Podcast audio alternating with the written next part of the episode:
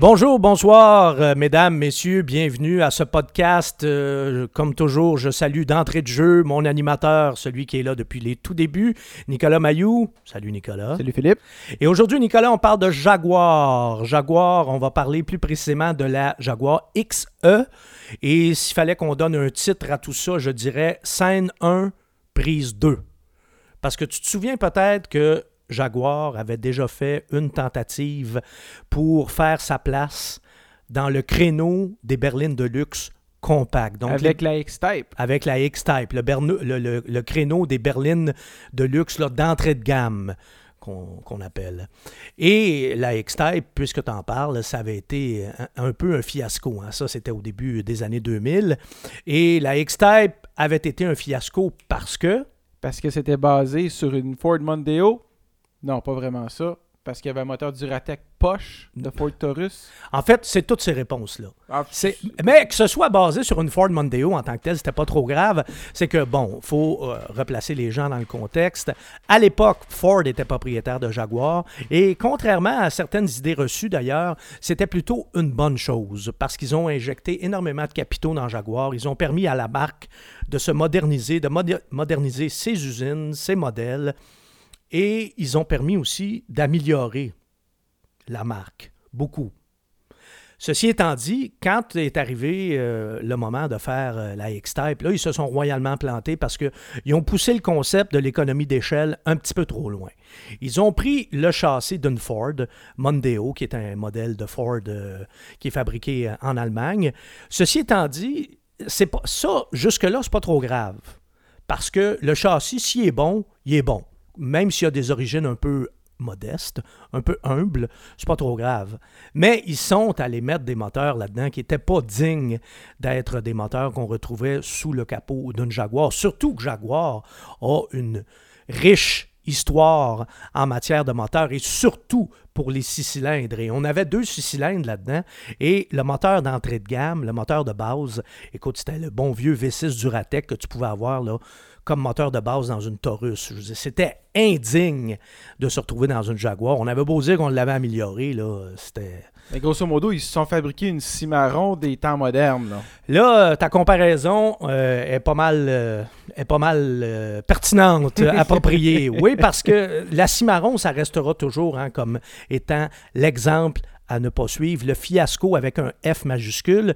Et s'il y a des gens, s'il y a des auditeurs, des auditrices qui ne savent pas trop trop de quoi on parle, je vous résume ça rapidement. Dans les années 80, au début des années 80, Cadillac avait essayé justement de dire on est capable, nous aussi, de faire une petite voiture de luxe. D'entrée de gamme. D'entrée de gamme qui va se comparer aux petites voitures de luxe importées.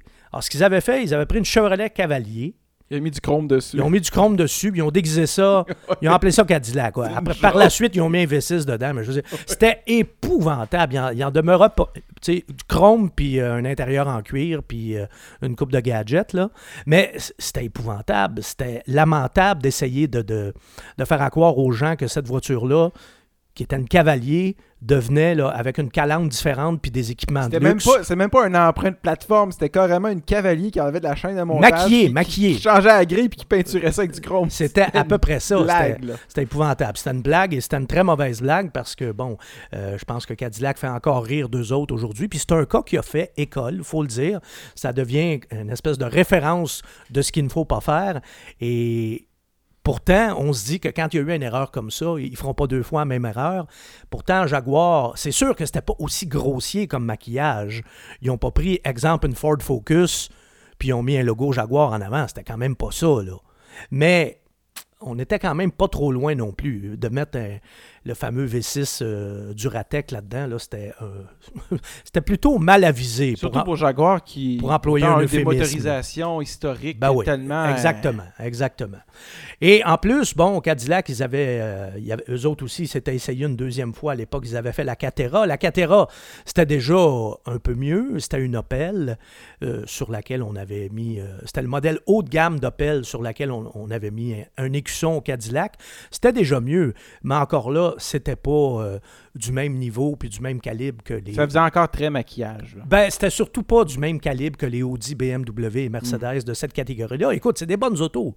Alors, si tu veux t'attaquer aux trois meilleurs, il ben, faut que tu proposes quelque chose qui est au moins l'équivalent de ça, sinon même supérieur si tu veux vraiment faire ta place. C'était pas le cas avec la Cadillac Catera, la Cimarron, on n'en parle même pas, c'est une blague.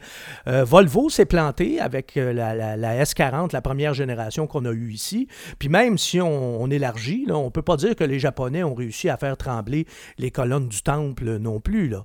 Acura, Infiniti, Lexus, c'est bien, mais la référence, les trois références dans cette catégorie-là, ça reste ce qu'on appelle la Sainte Trinité allemande, Audi, BMW, Mercedes. Bien, merci Philippe pour cette leçon d'histoire, mais maintenant, la XE. Oui, la XE, ben écoute, côté design, d'abord, euh, comme tu as pu voir, euh, c'est ça réinvente rien. Hein? C'est assez, euh, assez générique contemporain. C'est ça on reprochait euh, à la défunte euh, X-Type son air un peu vieillot, mais au moins euh, la X-Type, ça ressemblait aux autres Jaguars. Il n'y avait aucun doute sur l'identité de cette voiture-là. D'ailleurs, la X-Type, je sais qu'il y en a qui trouvaient ça laid. Moi, je trouvais ça beau, comme je trouvais les, les autres Jaguars belles à l'époque, la S-Type et et la XJ parce que, bon, c'était des voitures qui avaient l'air euh, d'une Jaguar. La XE, elle, a un style euh, plus générique, là, tout comme euh, sa grande sœur, la XF. Tu sais, la XF, là, moi, honnêtement, tu pourrais me dire que c'est une Mazda 6, puis je serais, je serais pas surpris non plus, là. Ce qui est en même temps un compliment pour la Mazda 6, mais en même temps, d'une Jaguar, moi, je m'attends à une ligne plus, plus racée. Vraiment, là, c'est le terme. Là. Oui, quand on voit les autres modèles plus luxueux de Jaguar, on s'attend à ce que même le oh. modèle de, d'entrée de, gamme, de ben gamme est, quelque chose. Là. Ben oui, parce que c'est une Jaguar, justement. C'est des voitures qui, qui de profil, là, qui peuvent être confondues avec n'importe quelle berline. Là. Ça, ça, manque nettement, nettement d'audace. On manque d'audace chez Jaguar, on manque d'imagination euh, côté design. La F-Type étant, bien sûr, l'exception qui confirme la règle. Et d'ailleurs, la F-Type, surtout la coupée, qui est une voiture absolument magnifique, peut-être une des plus belles voitures de l'industrie automobile à l'heure actuelle, mais si tu capable de faire quelque chose d'aussi beau puis d'aussi spectaculaire, euh, je comprends mal qu'on ne puisse pas faire des berlines un petit peu plus séduisantes. Là, Et surtout qui ont un peu perdu leur identité. Avant une Jaguar, tu regardais ça, tout de suite tu savais que c'était une Jaguar. Là, tu regardes ça, ben, à moins tu le regardes en arrière avec ça, tu fais comme Ah oui, c'est une Jaguar. Tu la regardes en avant, hmm, c'est pas sûr. Profil, là, tu non, c'est ça. Et euh, ce qui est dommage, c'est que eux aussi, ils ont perdu une belle occasion de se démarquer. Parce qu'il n'y a, plus personne aujourd'hui qui se retourne au passage d'une Allemande. Là, une Audi, une BM ou une Mercedes, on en voit une commodité, là. à tous les coins de rue. Là. Mais il n'y a personne qui va se retourner non plus pour la XE. Absolument. c'est dommage parce qu'on achète justement une Jaguar pour se distinguer. Côté habitacle, ça a l'air de quoi la XE? Ben, de ce côté-là, par contre, c'est assez réussi, mais c'est pas parfait non plus. Parce qu'encore là, j'aurais aimé ça retrouver la touche Jaguar, quelque chose de typiquement britannique. Puis tu sais, on peut le faire tout en étant moderne. Là. On peut mettre euh, du bois et des, trucs vraiment, vraiment british, euh, même sans faire en sorte que ça a l'air d'une voiture euh, d'une autre époque, là, sans que ça a l'air mhm. d'une voiture du 20e siècle. C'est juste avoir des, des, coutures d'une certaine couleur, des tons agencés, des trucs comme ça. Mais... Écoute, la preuve, c'est que Bentley le fait. à l'intérieur d'une Bentley, l'identité britannique est là, on le voit.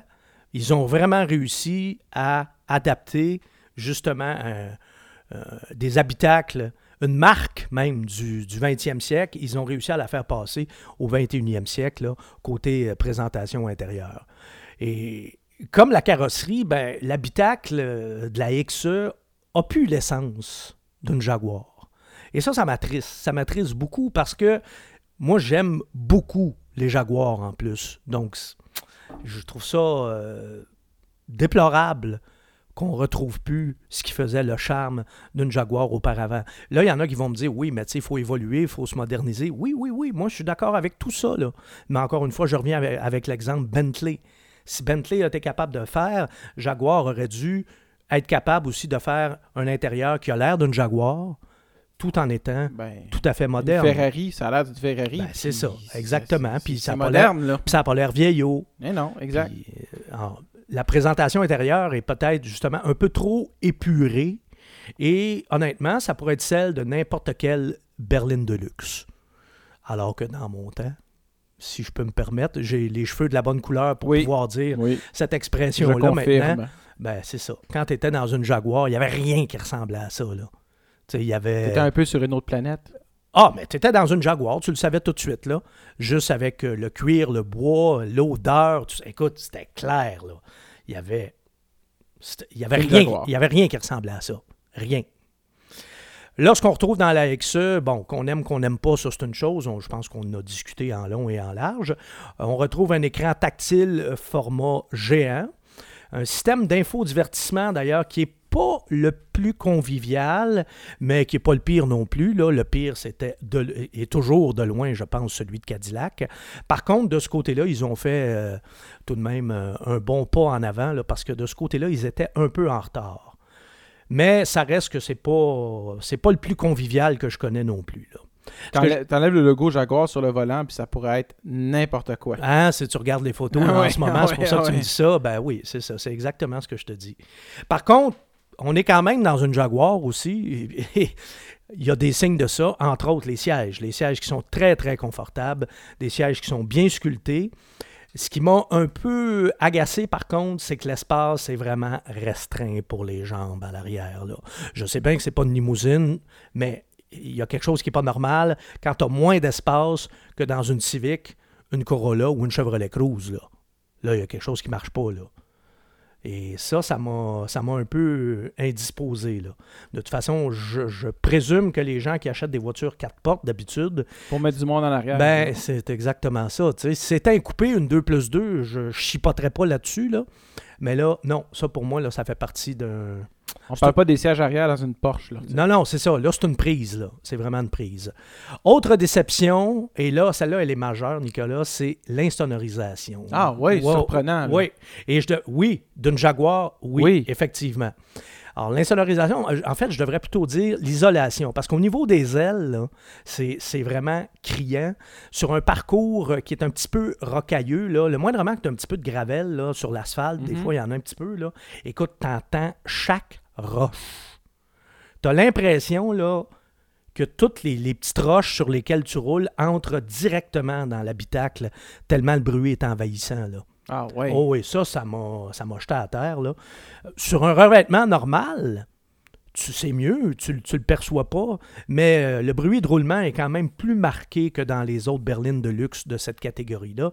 Et là, je m'excuse, mais moi, dans une Jaguar, là, c'est pas ça que j'ai connu. Et c'est pas à ça que je m'attends. Là. Puis c'est dommage parce que il n'y a, pas de lacune ergonomique dans l'auto. c'est une voiture qui est, qui est, assez bien faite. Euh, tout est à la bonne place. C'est facile d'accès. C'est facile à utiliser. Et ça, Dieu sait que ça n'a pas toujours été le cas dans une Jaguar où justement l'ergonomie était euh, une science, était un concept assez abstrait. C'était toujours un peu compliqué dans une Jag. Puis des fois, tu disais, mais comment ils ont pu penser à faire quelque chose d'aussi mal foutu? C'est plus ça c'est plus ça. Ça là-dessus au moins. Là. Et c'est moins euh, côté commande euh, et côté technologique aussi, c'est beaucoup moins compliqué que dans une allemande. Et il n'y a pas non plus l'orgie de, de, boutons partout. C'est, plus, plus épuré de ce côté-là. Mais c'est quand même dommage qu'on n'ait pas une présentation intérieure plus distinctive. Et l'isolation, là, on peut difficilement passer ça sous silence. En fait, on ne peut pas le passer sous silence. Et euh, l'exiguïté aussi des places arrière, là, ça, moi, pour moi, c'est un, c'est un, un irritant. Là. La Jaguar perd des points de ce côté-là. Maintenant qu'on sait qu'il n'y a pas de moteur Ford qui se cache sous le capot, y a-t-il un moteur indien? Ben, indien, oui et non, parce qu'effectivement, c'est Tata Motors qui est le nouveau propriétaire de Jaguar. c'est depuis 2008, depuis que Ford, justement, a décidé de vendre ses marques, euh, son porte de, départir de tout son portefeuille de marques de luxe. Et Tata Motors, d'abord, il y a une chose que, je veux ajouter à la discussion, c'est que moi, j'ai eu le, privilège, il y a trois ans, d'aller à l'usine Jaguar. Et quand je parlais aux gens sur place là-bas, les gens étaient très, euh, très contents d'avoir été rachetés par Tata Motors. Parce que Tata, c'est énorme comme euh, conglomérat. Oui, ils font, euh, ils font des petites autos, euh, ils font de la cochonnerie, même comme auto, là. mais eux autres, ils ont justement acheté Jaguar et Land Rover pour s'acheter des, des, dizaines d'années d'avance en recherche et développement, en RD. Eux autres, ils ont acheté vraiment un savoir. Ils ont acheté des marques de prestige. Ils leur ont donné carte blanche. Et surtout, ce qu'on me disait, moi, à l'usine Jaguar, c'est qu'avec Tata, quand c'est le temps d'investir, ça niaise pas. Ça niaise pas. Ils sont là, ils ont de l'argent et on a tout ce qu'il faut pour développer et euh, raffiner, peaufiner nos modèles. Alors ça, c'est quand même intéressant là, de savoir que de ce côté-là, et on le voit d'ailleurs que Jaguar se porte très bien. La qualité globale des Jaguars, ça s'est vraiment beaucoup amélioré. Là. Qualité de construction, finition, etc., etc. Fiabilité aussi, hein, parce que ça, ça, a longtemps été le talon d'Achille de Jaguar, mais ça déjà, ça avait progressé sous Ford et ça continue de s'améliorer. Donc, de ce côté-là, ça va plutôt bien. Alors, pour répondre à ta question, non, ce ne sont pas des moteurs indiens parce que tout est fait aux usines de Jaguar en Angleterre. Donc, les moteurs sont conçus et assemblés en Angleterre. Donc, Tata a vraiment joué le rôle de pourvoyeur monétaire. Ben, c'est un, peu ça, oui. Ils ont laissé toute l'autonomie à Jaguar, puis ont dit, regarde, on vous achète, là, mais Jaguar, va rester une marque... Euh, anglaise et tout va se faire, euh, tout va se faire au Royaume-Uni. Oui, ils ont eu l'humilité de dire on vous achète, mais on ne sait pas comment faire, donc oui, c'était une bonne idée, là, parce que hein, Tata, c'est eux autres qui faisaient la Tata Nano, là, qui était la voiture la moins chère au monde à, à 2500$ à l'époque. Écoute, c'était à peu près un, un kart de golf. Là, c'était tout juste. Oui, oui, tout juste. Là. Alors, euh, de ce côté-là, c'est un très, très bon partenaire pour Jaguar. Et si on regarde sur le plan technique, qu'est-ce que la XE propose? On a le choix entre deux moteurs. On a le 4 cylindres de 2 litres turbo diesel, qui est un moteur qui développe seulement 180 chevaux. C'est peu pour la catégorie. Par contre, c'est un diesel, 318 livres de couple. Hein? C'est quand même pas rien. Ou sinon, V6 3 litres à compresseur. Et là, on est à 340 chevaux. Là, ça devient, oh! là, fun, ça. là, ça devient un petit peu plus intéressant. Le diesel, de toute façon, je l'ai essayé aussi. J'ai essayé les deux versions.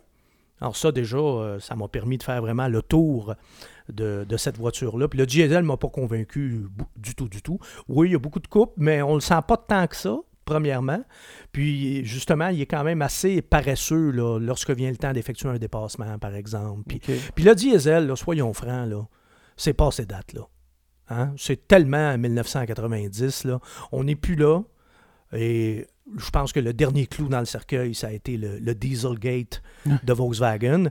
Et je pense qu'il serait beaucoup plus intéressant du côté de Jaguar d'avoir une voiture hybride ou une hybride rechargeable qu'une voiture diesel. Le diesel, c'est bon pour l'Europe, mais ici, ils vont vendre ça au compte-goutte. Il n'y a rien d'intéressant pour moi là, dans la XE. C'est quatre motrices, la XE? À moteur diesel. Oui, oui, oui, c'est une traction intégrale parce que, bon, euh, si on veut en vendre, entre autres au Canada, c'est euh, ça devient assez euh, ça devient assez incontournable. Une propulsion, on va vendre ça au compte-goutte ici. Alors le diesel, c'est non, mais le V6 est beaucoup plus convaincant. C'est un moteur que je connaissais déjà de toute façon. Un moteur qui est puissant, qui est souple, qui est silencieux, qui est rapide, qui a toutes les qualités auxquelles on s'attend d'une Jaguar. Hein, le moteur, c'est le cœur d'une voiture. Ben, Là-dessus, la Jaguar XE est très, très bien pourvue. Et euh, tu me parlais de la traction intégrale. Il faudrait même que je précise que toutes les XE vendues au Canada disposent de la traction intégrale. Donc, c'est, tu peux pas C'est non négociable. Oui, c'est ça. Tu n'as pas le choix entre une 2 ou une 4 roues motrices. C'est toutes des intégrales. Mon seul euh, véritable bémol concerne la boîte automatique, qui est euh, ni rapide, ni aussi rapide, ni aussi fluide que celle des Allemandes. C'est une boîte, en fait, qui m'a un peu déçu. C'est une boîte qui manque de raffinement. Puis à ce chapitre-là, il y aurait euh, vraiment place euh, à amélioration. Hein. Quand on parle de raffinement mécanique, là, ben, ça tient à ce genre de détails. Des fois, il y a de l'hésitation entre les changements de rapport et tout et tout. Moi, dans une Jaguar, je ne veux pas ça. Ça pas sa place. Et encore là, ça fait ça fait 25 ans que je conduis des Jaguars sur une base plus ou moins régulière, là, que j'en conduis à, chaque année. Écoute, les boîtes de vitesse de Jaguar, à l'époque, c'était, mon vieux, là, mais soyeux, onctueux. Tu comprends, là? Et c'est pas ça qu'on a euh, dans la X, côté boîte de vitesse. Là. Celle-là, euh, c'est très décevant. La carrosserie et la structure, ben ça, euh, Jaguar, euh, c'est désormais indissociable aujourd'hui euh, du mot aluminium. Alors, on fait largement largement appel à l'aluminium, ce qui est une bonne nouvelle quand on connaît les propriétés de, ce matériau, hein, qui est à la fois léger et ultra rigide. Puis les bénéfices de l'utilisation de l'aluminium sont très perceptibles. On sent la rigidité structurelle en tout temps. Puis même si la XE n'est pas, pas ce qu'on pourrait appeler un poids plume, là, parce que c'est tout de même une berline de luxe qui est équipée de toutes les commodités, avec la traction intégrale en plus, on a malgré tout une impression de légèreté quand on la conduit. Moi, j'ai oh. beaucoup aimé conduire cette voiture-là, vraiment. La direction est tout simplement parfaite, euh, ce qui permet de profiter d'ailleurs au maximum des qualités routières de la XE. Le châssis a été euh, superbement réglé, ça c'est l'évidence même. Euh, le travail des trains roulants, c'est impressionnant, ça aussi, les suspensions. Mais ça, tu vois, c'est exactement ce que je veux quand je conduis une Jaguar. C'est ce à quoi je m'attends. C'est ce que j'ai toujours connu dans une Jaguar. Ça a toujours été des voitures qui avaient des très bonnes directions, des très bonnes suspensions, et c'est encore ça qu'on retrouve aujourd'hui.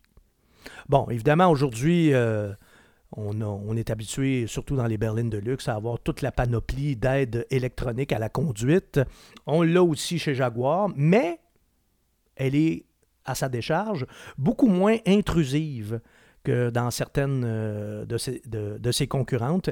Et par le fait même, ben, toute, cette toute cette panoplie, justement, euh, altère aucunement l'agrément de conduite. Donc là-dessus, vraiment, c'est, vraiment un des points forts de la XF, euh, de la XE. Moi, j'ai retrouvé dans cette voiture-là toutes les raisons pour lesquelles j'aime conduire une Jag. Ce parfait mélange entre le confort et la conduite sportive. Là-dessus, Vraiment, là, la XE peut rivaliser avec n'importe quelle allemande. Et en conclusion, Philippe? Ben, on peut dire en conclusion que Jaguar a appris de ses erreurs. Hein. Bon, c'est bien, c'est bien d'apprendre de ses erreurs, mais est-ce que ça pourrait être mieux? Oui, ça pourrait être encore un peu mieux. Meilleure isolation, un petit peu plus d'espace. Moins générique. Moins générique, boîte de vitesse qui pourrait être grandement améliorée. Mais pour l'essentiel, euh, la XE obtient plus que la note de passage. Elle est quand même digne de, porter le nom Jaguar, beaucoup plus que la défunte X-Type. Ça, ça n'a rien, rien, rien à voir.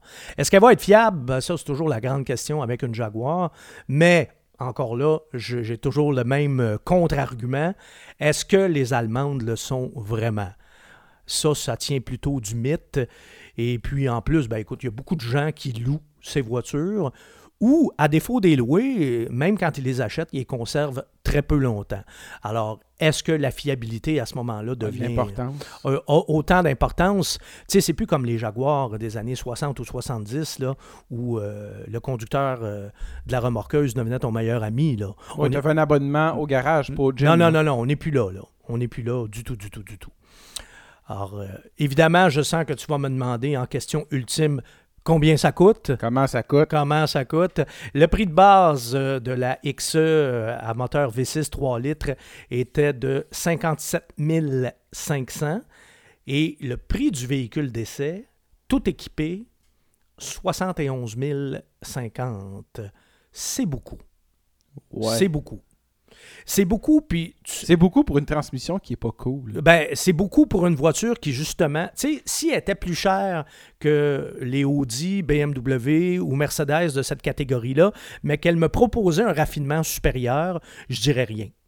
D'autant plus que Jaguar déjà te confère une exclusivité que les trois autres marques allemandes ne te donnent pas. Sauf que là, c'est pas le cas tu ne me proposes pas quelque chose de plus raffiné. Alors, le prix, il m'est resté un petit peu en travers de la gorge, je dois le dire, je dois le dire. Donc, examen de passage réussi, mais peut faire mieux. Hein, comme les professeurs écrivaient sur, euh, ouais. sur les copies des étudiants, là. peut faire mieux. Voilà. Merci Philippe. Ben, merci à toi, Nicolas. Et à la prochaine. Je vous convie déjà à notre prochain podcast. Et merci, merci d'être à notre écoute et merci de fréquenter le site philippelagu.com. Salut tout le monde.